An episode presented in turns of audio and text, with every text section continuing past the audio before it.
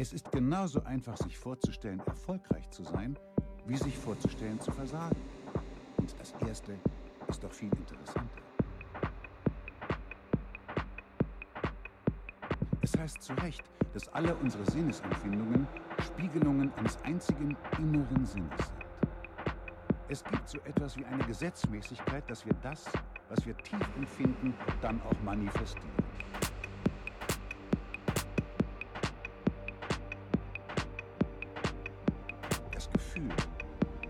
Springbrunnen von Macht. Wir müssen unsere mentalen Vorstellungen und Bilder mit Gefühl aufladen, um Ergebnisse zu erzielen. Vielleicht haben Sie einen Traum, ein Ideal oder ein Ziel, das Sie erreichen wollen. Stellen Sie diesen Traum auf einen Sockel. Erhöhen Sie ihn. Lassen Sie sich aus ganzem Herzen und mit voller Energie darauf ein.